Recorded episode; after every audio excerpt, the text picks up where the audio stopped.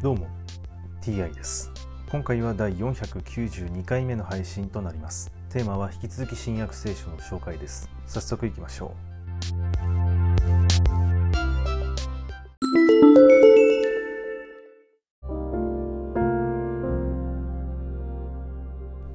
新約聖書第491回。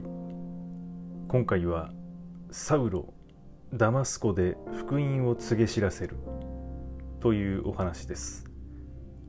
サウロは数日の間ダマスコの弟子たちと一緒にいてすぐあちこちの街道でこの人こそ神の子であるとイエスのことを述べ伝えた。これを聞いた人々は皆非常に驚いていった。あれはエルサレムでこの名を呼び求める者たちを滅ぼしていた男ではないか。またここへやってきたのも彼らを縛り上げ祭司長たちのところへ連行するためではなかったか。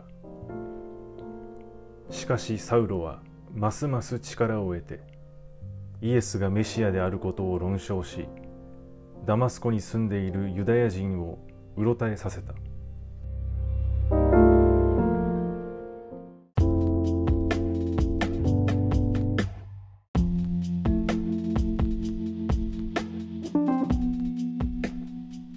当時の人口はどの程度いたのでしょうか？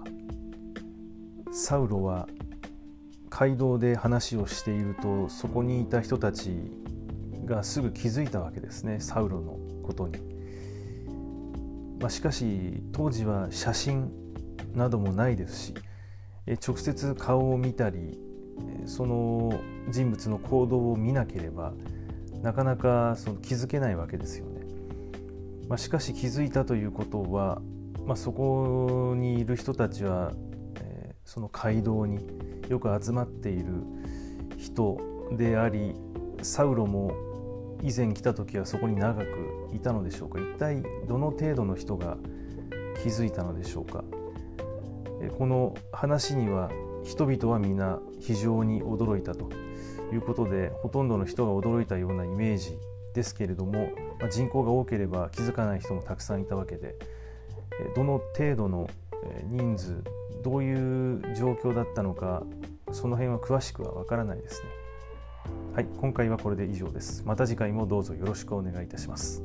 それでは。